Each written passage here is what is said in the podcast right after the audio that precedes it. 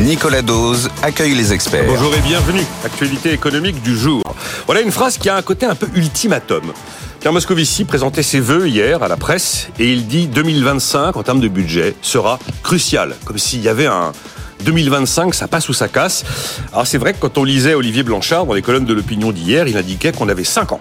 Voilà, 5 ans pour euh, éliminer notre déficit primaire, c'est-à-dire hors intérêt de la dette, parce que sinon les taux vont passer au-dessus de la croissance, et là, il y a un côté, ça passe ou ça casse.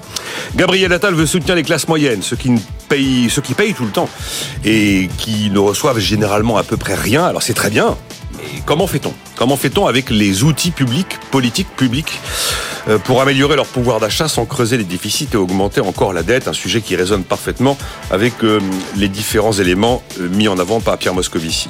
Tout le monde y croit. Alors celles-là, ce sont les agents immobiliers, les courtiers. Oui, les taux baissent, les taux vont baisser, tout va aller mieux. 2024, année merveilleuse. Est-ce que cet optimisme forcené à la fois des forces de marché, mais aussi des acteurs de l'immobilier, est parfaitement et repose sur des choses vraiment solides? Est-ce qu'ils ont raison d'y croire? On posera la question. Et puis également, euh, on l'a dit à plusieurs reprises, notamment avec plusieurs, enfin quelques invités là, à la fin de l'année 2023. 2023 n'a pas été une année catastrophique. Eh ben, si 2024 suivait la même voie, pourquoi pas? On a peut-être des raisons d'espérer. Bonjour Natacha Valla. Bonjour. Bienvenue. Doyenne de l'école du management et de l'innovation de Sciences Po, présidente du Conseil national de la productivité. Vous avez coécrit Le futur de la monnaie chez Odile Jacob. Roland Gillet, bonjour. Bonjour. Professeur d'économie financière à Paris, à Panthéon-Sorbonne et à l'Université libre de Bruxelles. Vous êtes également conseiller auprès de différentes autorités publiques comme privées. Mathieu Plane, bonjour. Bonjour Nicolas. Directeur adjoint du département analyse et prévision de l'OFCE. Je vais vous faire réagir, mais je vais commencer par vous, Mathieu. Pierre Moscovici. Alors, 2025 est crucial. Bon. Il affirme que le recul de la dette et du déficit viendra du plein emploi. C'est-à-dire le fait d'avoir plus de cotisations et moins. Ah oui, je veux aussi citer, euh, je veux aussi citer deux euh, deux mails que j'ai reçus.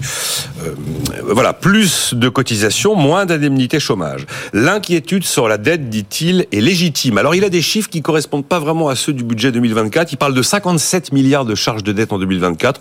Moi, j'avais en tête entre 53 et 55.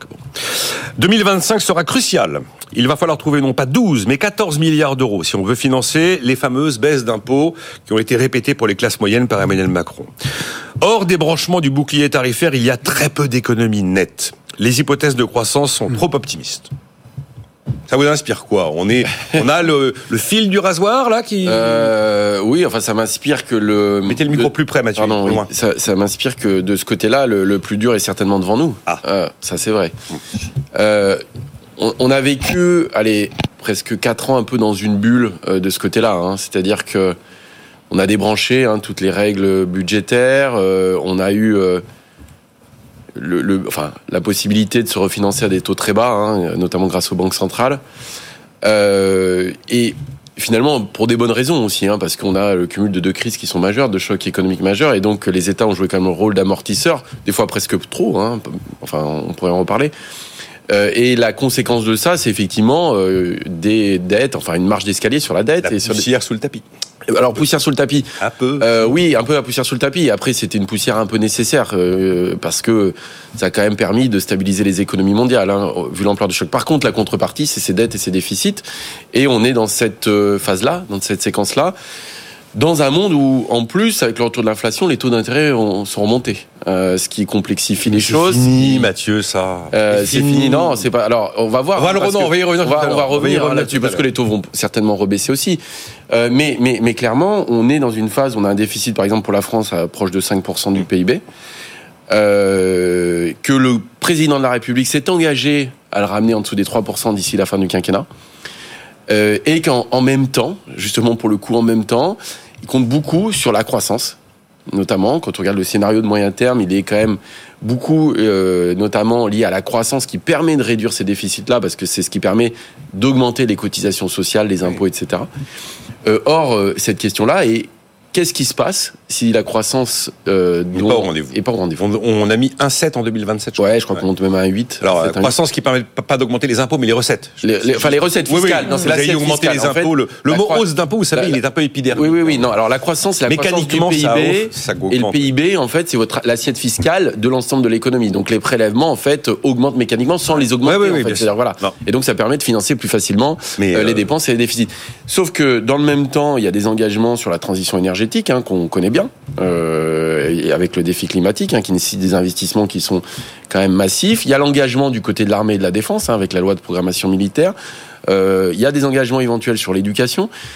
Euh, donc c'est vrai que je comprends qu'il puisse y avoir une inquiétude sur la soutenabilité ou en tout cas la crédibilité de la trajectoire budgétaire, sachant que lors de la conférence de presse, le président de la République a confirmer la baisse d'impôts de 2 milliards supplémentaires. vous avez vu qu'il n'a pas du tout parlé de comptes publics. Hein.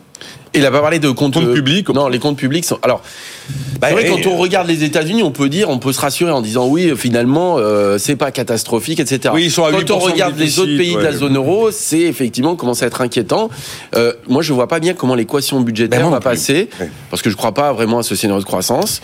Euh, je pense que la dépense sera certainement peut-être plus rapide que prévu et le gouvernement, effectivement, euh, considère qu'il ne faut pas, pour des bonnes ou des mauvaises raisons, en tout cas, ne, ne dit on n'augmentera pas les impôts. Donc, euh, effectivement, c'est un peu la quadrature du cercle. Non, non, mais bon, vous êtes à peu près dans, dans l'esprit, en gros, de ce que dit Pierre Moscovici, même si 2025 euh, ça passe ou ça casse, je ne sais pas si on peut le présenter comme ça. Avant de vous faire réagir, Natacha et, euh, Natacha Valla et Roland Gillet, j'ajoute les. Ça va dans le même sens. Il faut accepter des dépenses en plus pour le climat et la défense, nous dit euh, Olivier Blanchard, l'ancien chef économiste du FMI, mais réduire les dépenses habituelles. Donc il faut des réformes impopulaires. Il parle de retraite, il parle d'UNEDIC et il parle d'imposer davantage des multinationales. Comment vous voyez la situation, Roland Gillet? Je trouve que ce que Olivier Blanchard dit est d'autant plus important après une année électorale dans beaucoup de zones du monde, mais en, France également. Et donc, euh, je trouve qu'on on doit bien regarder à ce qu'on fait, d'autant plus que l'Europe vient de décider, voudrait décider, ça doit encore être entériné, mais que le pacte de stabilité, qui aurait pu revenir à ce qui se passait avant les crises, qui étaient donc les 3% et les 60%, ben, ce soit quelque chose qui soit beaucoup plus responsable pour chaque pays qui va décider lui-même de son avenir au niveau de ses dépenses publiques et de voir évidemment les effets que ça aura sur sa dette et sur sa soutenabilité de cette dette. Or, et ça je trouve que c'est très important, c'est que là maintenant, chaque État, si ça passe, pourra pendant 4 ans dire quelle est sa trajectoire, qui doit évidemment aller dans le bon sens s'il est en déficit excessif, et donc c'est le cas de beaucoup de pays. Et après, si effectivement il respecte sa parole, il pourra même, s'il y a des difficultés, demander trois ans de plus. Mais il faut respecter. Et c'est conditionné d'ailleurs. Si on ne respecte pas, c'était l'idée.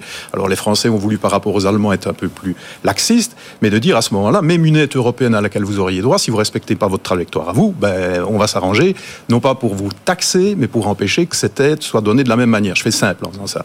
Donc je trouve dire aujourd'hui, après tout ce qu'on a essayé de faire pour soutenir les économies, euh, étant donné des crises graves, si ne remet pas un peu d'ordre, d'autant plus que les slogans électoraux dans tous les pays sont souvent dire comment est-ce qu'on va faire du bien à tout le monde, hein, je fais court, mais ben, c'est souvent avec du déficit en plus, sur des dettes qui sont déjà quand même très graves, très grandes en tous les cas, et où il a rappelé quand même que pour que ça tienne, il ne faut pas avoir l'effet boule de neige, pour le dire simple, c'est-à-dire que les taux d'intérêt accroissent la dette et qu'on n'arrive même plus à s'en sortir avec justement un résultat primaire. C'est l'histoire de R&G, hein, c'est quand, le, le, taux R dépasse le, le taux de croissance, c'est là où la question de la soutenabilité de la dette devient une question qui ressurgit. Claire. Et vous voyez, un, un terme que je trouve quand même très gênant, moi j'arrive pas à l'enseigner à mes étudiants pour que ça ait du sens, c'est normalement une entreprise ou même un ménage, il doit être solvable. Ici, on parle de soutenabilité. Ça veut dire mais au la mieux comparaison des ménage. Je sais, il paraît, qu'on ne doit plus la faire. Mais, non, mais c'est pas ça. Mais moi, j'ai toujours trouvé qu'elle était excessive. On n'envoie pas un État au tribunal de commerce et on n'envoie pas une lettre de, licenciement à la population. C'est pas exactement. Non, mais par contre, une entreprise ne fait pas rouler sa dette pendant des siècles. Je suis, totalement d'accord avec vous. Mais le concept soutenable a un danger qu'à un moment donné, il faut bien quelqu'un paie si ça tourne. Oui, oui, ça, je suis d'accord. Natacha, euh, bon, je vous laisse réagir en fonction de ce qu'on s'est dit avec cette idée 2025 serait une année cruciale. Euh. Oui, ben moi il me semble qu'en effet on arrive dans une situation globale où on avait jusqu'à maintenant un certain nombre de forces en présence qui nous généraient un équilibre. Parmi ces forces, il y avait les banques centrales qui étaient nettes acheteuses de dettes souveraines de façon massive avec des flux cumulés.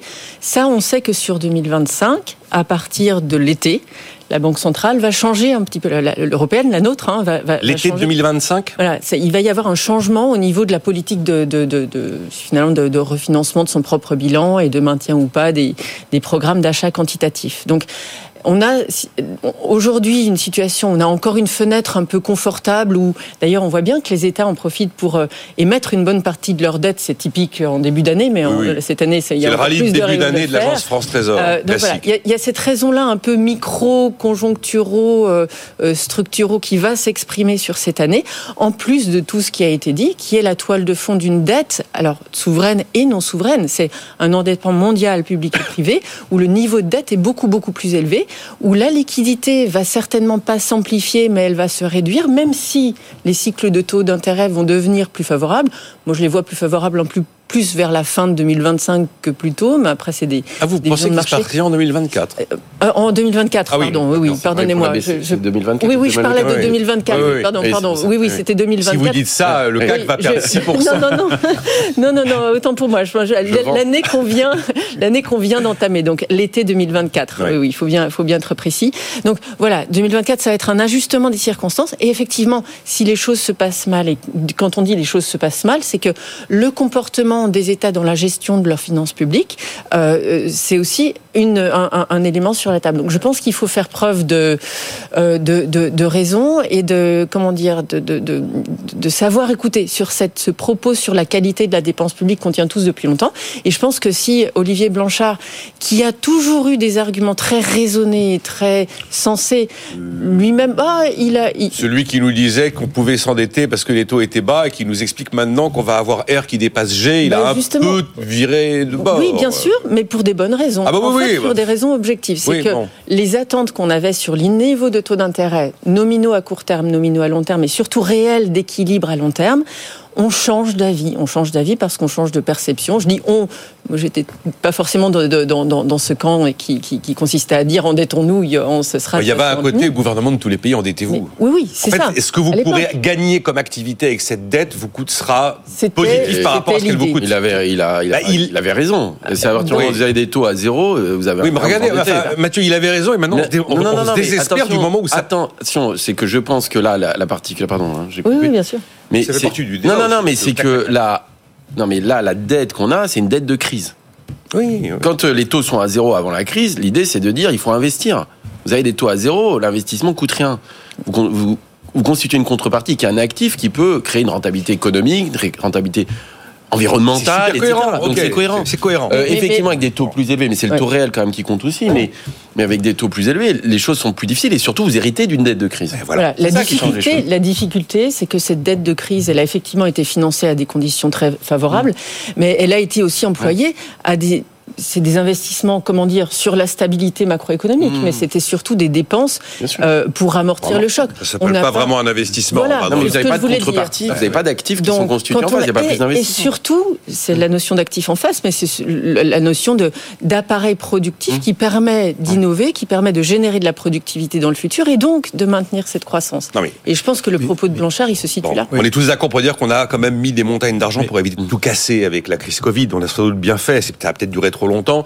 Allez-y, Roland Gillet. Mais il y a quand même un point, quand on se dit soutenable et solvable, si vous, vous dites que c'est la Banque centrale, et c'est le cas pendant la crise, qui a racheté pratiquement toute la dette émise par les États, et celle qui arrive à échéance la reprenait. Hmm. Si maintenant on supprime ça, vous allez voir que le soutenable, solvable va avoir un rôle. Si maintenant on supprime le fait, le, fait qu'on refinance... On le refinance par le marché.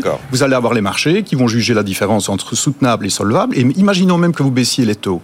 Les taux des banquiers centraux. Ça ne, ça n'empêche en rien que la solvabilité de certains États va faire que ceux-là, effectivement, ça va vraiment jouer, alors que d'autres, malgré cette baisse, qui faudra qu'elle soit significative, ne, compensera pas la hausse de la prime de risque sur ce que le marché pensera qu'il faut comme rémunération, étant donné le risque de cette soutenabilité au détriment d'une solvabilité chez d'autres. Et donc, je pense que c'est important. Il y a eu un On chiffre, change de financement. Il y a eu un chiffre cette semaine, alors c'est une anecdote, mais qui peut se, nous permettre d'imaginer que on a du temps devant nous. Vous avez vu que l'agence France Trésor a, émis des dettes vertes ils ont levé 8 milliards, ils ont eu 98 milliards de demandes pour ces mmh. produits verts. moi, la, hein, eh moi, de la dette verte, j'ai toujours un petit peu de mal. Je trouve que c'est très fongible dans la dette normale, mais voilà, il y a de la demande pour du papier tricolore. Euh, vous vouliez oui, Non, non, il y a quand même des choses en fait qu'il faut regarder aussi. C'est le du côté américain, le débat est quand même assez différent. Hein. C'est assez intéressant. C'est-à-dire que effectivement, la question de la soutenabilité des dettes, c'est quelque chose d'important. Euh, on le voit bien. Euh, et quand vous regardez aux États-Unis aujourd'hui, euh, la trajectoire des déficits et des dettes publiques, c'est quand même ahurissant. C'est-à-dire qu'on a un découplage sur la croissance qui est bien sûr évident entre les États-Unis et la zone euro. On le voit, hein, les États-Unis sont presque 8 points de PIB au-dessus de leur niveau d'avant-crise. La zone euro, on est à 2 points, c'est-à-dire que et l'Allemagne est à zéro. Ça veut dire qu'il y a eu quand même post-crise une grande divergence euh, économique. Mais vous le voyez que c'est quand même soutenu beaucoup par les déficits de la dette. La dette, le déficit américain autour de 8% du PIB. Et les prévisions du FMI les laissent à 8 ou 9. Ce que je veux dire, c'est que euh, la question de la soutenabilité des dettes, elle n'est pas posée du tout de la même, mm. euh, de, la même façon aux États-Unis que du côté de la zone euro. je crois que dans ce domaine, les États-Unis est un pays unique en tout genre. Mais précisément, mais est-ce que c'est un point très, très important parce que Comment raisonne-t-on par rapport à ça Est-ce qu'on se positionne en termes relatifs Et là, effectivement, tout va bien ou presque.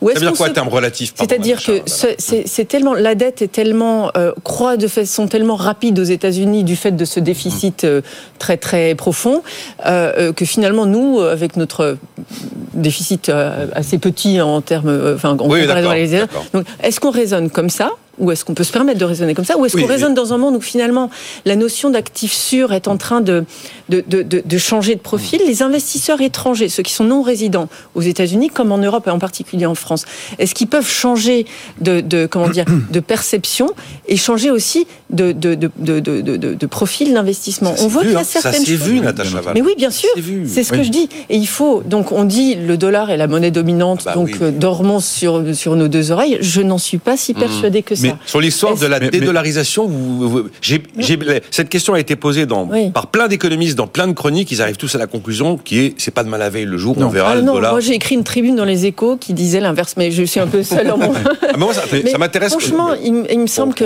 effectivement, alors les signes, je le fais très rapide, mais les signes de changement de composition des réserves internationales, des grandes zones qui ont accumulé des réserves, sont euh, minimes. Mais quand même, la place du dollar dans la structure des réserves internationales décroît. Les pays émergents, qui sont pas seulement des pays émergents surendettés et au bord de la catastrophe, mais qui sont aussi des grands investisseurs et des grands détenteurs euh, d'actifs, en particulier d'actifs de, dette publique, sont en train lentement et sûrement de se structurer et de structurer des positions qui leur assurent une autonomie monétaire, qui leur assurent une comment dire, agilité en dehors de la zone dollar. Donc ça, ça s'exprime pas d'un mois sur l'autre, mais je pense qu'à l'horizon de quelques années, et quelques années c'est quand même demain, cette dominance du dollar, elle va changer de visage. Et elle changera de visage avec des éléments qui structurellement dans l'économie internationale et l'économie, le système monétaire international pourront permettre une sorte de basculement. Et je termine sur ce dont on discute depuis tout à l'heure, c'est que si en toile de fond, on voit que maintenant même le FMI nous sort des exercices de soutenabilité de la dette pour les États-Unis qui sont pas très stables du tout, avec des paramètres assez raisonnables, je pense que là, il y aura un sujet vraiment de réflexion et de repositionnement de l'épargne mondiale. Oui, il, y a, quand même, un point important. C'est qu'est-ce qu'on fait avec cette dépense publique mm. et ces déficits?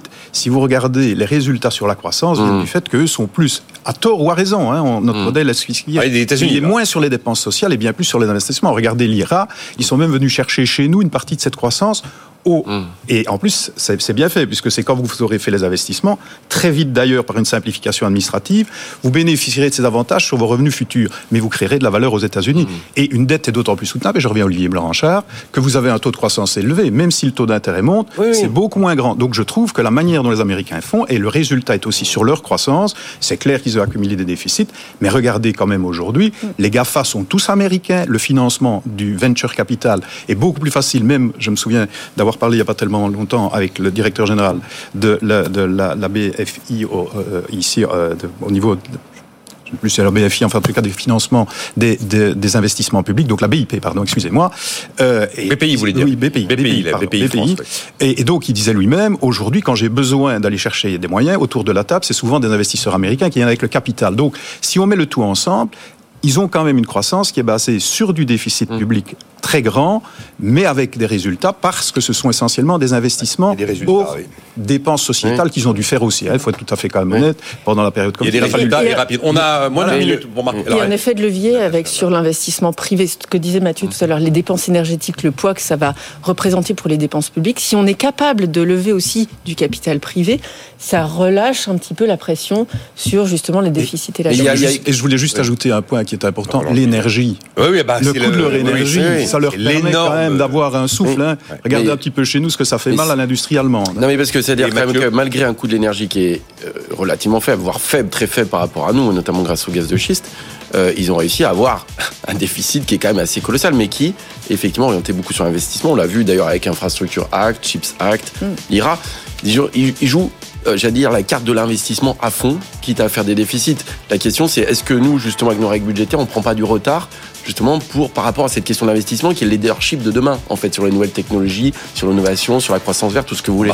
Donc c'est quand même un débat euh, assez profond. Bon, 2025 année cruciale en tout cas, euh, les Américains clairement prennent prennent leur distance et d'ailleurs je vous renvoie à ce papier signé Céline Antonin et Philippe Aguillon qui fait un comparatif sur la capacité d'innovation entre la Chine et les États-Unis, c'est quand même avantage USA sans appel. On marque une pause. Dans un instant, on s'intéressera au soutien en classe moyenne qui est martelé par Gabriel Attal et le président de la République. C'est bien de le dire, ce sera mieux de le faire. À tout de suite. çıktı.